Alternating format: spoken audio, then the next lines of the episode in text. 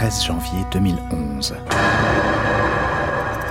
Ce visage, vous le connaissez, vous l'avez vu affiché partout en France. C'est celui de la petite Estelle Mouzin, disparue à 9 ans sur le chemin de retour de l'école. C'était en janvier, c'était il y a 8 ans. Si Estelle est encore en vie, elle doit être en train de se demander mais qu'est-ce qu'ils font pour venir me chercher quoi? Estelle, Elisabeth et Marie-Hélène, trois visages, trois prénoms de filles et jeunes filles disparues. Il y a des années, nous avions rencontré leurs parents. Est-ce que les enquêtes ont progressé aujourd'hui et comment vivre avec l'absence? Estelle, disparue. Chapitre 5, le regard des journalistes. Cinquième épisode. Clémence Badeau, en 2011, vous réalisez Les Enfants du Silence, la suite pour Envoyé spécial. Comment vous travaillez Qui vous approchez Est-ce que vous rencontrez Eric Mouzin Ou comment ça se passe? J'ai senti que c'était quelqu'un de complexe à approcher.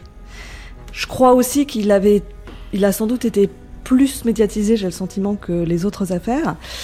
Il n'y avait pas cet enthousiasme que peuvent avoir les autres parents pour qui on leur apporte aussi euh, une dose d'espoir, parce que forcément une médiatisation, au bout de tant d'années en plus, c'est un espoir en plus que quelqu'un puisse parler, qu'un indice puisse les, les aider, etc. Moi, j'avais pas eu ce sentiment-là avec Eric. Je me souviens qu'on s'est vu peu de temps après euh, l'anniversaire de la disparition, donc en janvier, à Guermantes. Il pleuvait, il faisait froid, c'était vraiment... Euh, les conditions climatiques étaient réunies pour qu'il y ait un décor qui colle bien à l'affaire. On s'est retrouvé euh, au centre du village, euh, donc sur cette place où il a planté cet arbre. Et c'était le, début de l'interview. Moi, j'ai ce ressenti euh, plusieurs années après, mais de se dire on est dans un petit village tranquille, plus connu pour Marcel Proust et, et son paysage que pour cette tragique affaire. Et surtout, ce qui était terrible, c'était de se dire, parce qu'il m'expliquait, il me disait, voilà, c'est là, c'est l'endroit où on l'a vu pour la dernière fois, à quelques mètres de chez lui, à quelques mètres de l'école, c'est pas possible. Et, tout collait, c'est-à-dire quand on faisait cette interview, il pleuvait, euh, et le ciel était gris, c'était glauque, et puis on voyait vraiment cette scène, et on, et on se disait, tout d'un coup, moi j'arrivais à être presque dans la tête de ce papa en se disant, mais c'est pas possible en fait. Et je me disais, ça doit être très très dur d'avoir à faire face à ça chaque jour. Puis après, on avait été, je crois, au siège de l'association. Et là, comme le principe de l'émission était encore une fois euh, de rediffuser des extraits du premier documentaire et de faire réagir euh, les protagonistes pour voir un peu les, évolutions, bah, c'est ce qu'on a fait. C'est-à-dire que on lui a remontré, je, je crois, euh, le voyage aux États-Unis pour le faire réagir justement sur ce qui avait pu évoluer.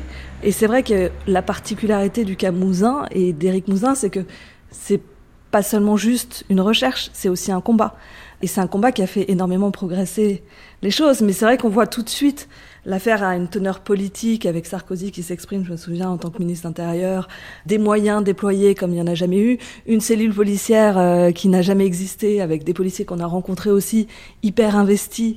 Donc on se dit, lui, j'ai le sentiment qu'il a aussi euh, pris ce combat de manière extrêmement rationnelle, émotionnelle aussi, mais il le montre moins, mais aussi de manière très rationnelle pour faire bouger les choses. On sait que c'est aussi une façon d'apprivoiser cette douleur et cette tristesse. Sa manière à lui de vivre sa souffrance, eh bien, c'est d'être dans l'action et dans l'évolution et de penser aux autres. Moi, ce qui m'a peut-être le plus frappé, c'était euh, donc les parents de Marie-Hélène Audois, qui euh, cherchaient leur fille depuis 15 ans, je crois. Et je les ai retrouvés et rien n'avait bougé. Ils avaient pratiquement le même discours. On sentait juste euh, le poids des ans, la fatigue sur leur épaule, le découragement. Et c'est vrai que c'était en ça très intéressant. Enfin, je sais pas si je peux dire intéressant, mais puis comme nous, on leur rediffusait aussi les interviews d'il y a 8 ans ou d'il y a 10 ans. Je me souviens notamment du père de Marie-Hélène qui depuis euh, d'ailleurs euh, est décédé. Plus on s'éloigne de la date, plus on parle au passé, parce que, mais on a quand même besoin de faire le deuil. Tant qu'on n'a pas fait le deuil, on ne peut pas euh, mettre une fin, le mot fin. Un énorme point d'interrogation depuis maintenant euh, plus de 20 ans, avec cette femme, cette mère qui continue à se battre, qui a transformé sa maison en sorte de QG, où elle mène sa propre enquête, elle relit chaque pièce du dossier. Elle essaye elle-même d'avoir l'œil neuf, de trouver le petit détail que les autres n'auraient pas vu. Elle se bat pour que le dossier soit toujours ouvert. Je ne sais même pas si c'est encore le cas, je crois que oui.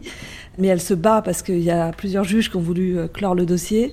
Et donc cette espèce de sanctuaire avec cette éternelle question, même si elle se dit convaincue que sa fille est morte. Elle est plus dans l'espoir dans lequel peuvent être d'autres parents, mais elle a besoin de, de réponses en fait, euh, d'une sépulture, de pouvoir faire son deuil. De... En tout cas, elle est jamais passée à autre chose, quoi. C'est terrible.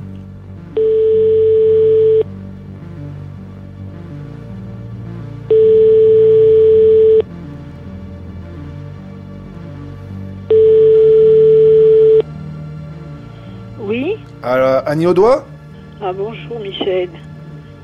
Je vous appelle parce que je voudrais que vous me racontiez comment vous êtes rentré en contact avec Eric Mouzin.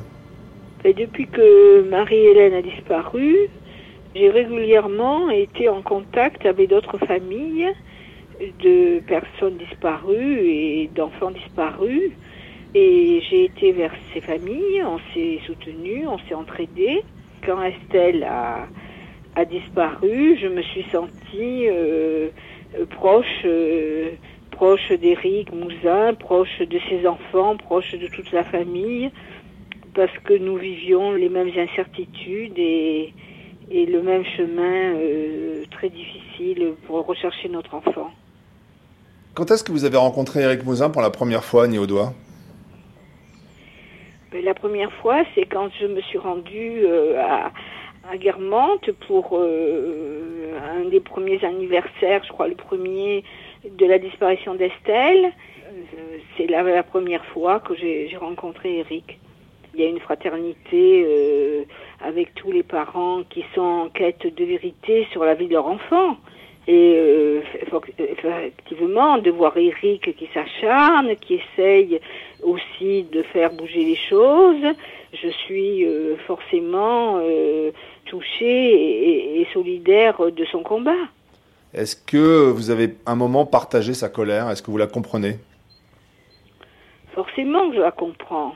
Oh, il est surtout en colère de ne pas avoir retrouvé Estelle. Et il ne, comprend pas comment c'est possible. Beaucoup de parents ne, ne comprennent pas comment c'est possible qu'on ne retrouve pas son enfant. Et c'est un moyen de lutter contre la désespérance. Eric a planté un arbre à Guermantes deux ans après la, disparition de sa fille, un arbre qui grandit, qui fleurit. Est-ce que vous, dans le sud de la France, Annie Audois, vous avez un endroit où vous recueillir en pensée euh, pour euh, euh, vous rapprocher un peu plus de Marie-Hélène Alors Jacques, mon mari, avait un lac qu'il appelait le lac de Marie-Hélène, qui est dans, le Mercantour, où c'était un excellent marcheur, et, donc lui allait jeter un peu d'eau sur la dans ce lac, et, et il semblait qu'il il lui semblait qu'il se rapprochait de sa fille. Mais euh, pour moi qui suis euh, pas si vaillante que lui, quand je j'ai envie de me rapprocher de Marie-Hélène, ben, je me promène euh, au bord de la mer parce que cette mer Médi- Méditerranée a été euh, très souvent euh, le linceul pour beaucoup de disparus. Vous-même, vous avez quel âge aujourd'hui, Annie Audois J'ai 72 ans. Aujourd'hui, euh, j'ai- je fais effectivement un constat d'échec sur l'enquête et sur le fait d'être arrivé à, à savoir ce qui est arrivé à Marie-Hélène, mais surtout de retrouver son, euh, son corps. Mais euh, je veux quand même espérer, je veux garder l'espoir jusqu'à mon dernier jour, parce qu'il y a toujours, il y a eu des tas de disparitions qui ont été résolues euh, bien des années après, même parfois 30 ans après, parce que ou un témoin a parlé, ou grâce au, progrès de la science et de la génétique, on est arrivé à identifier des enfants. Euh, je suis comme cette, cette femme d'un des soldats de l'armée américaine dont on, a retrouvé, on lui a ramené les restes de son mari plus de 40 ans après, qui a été enfin identifié. Elle a dit, euh, je l'attendais. Donc moi, j'attends Marie-Hélène.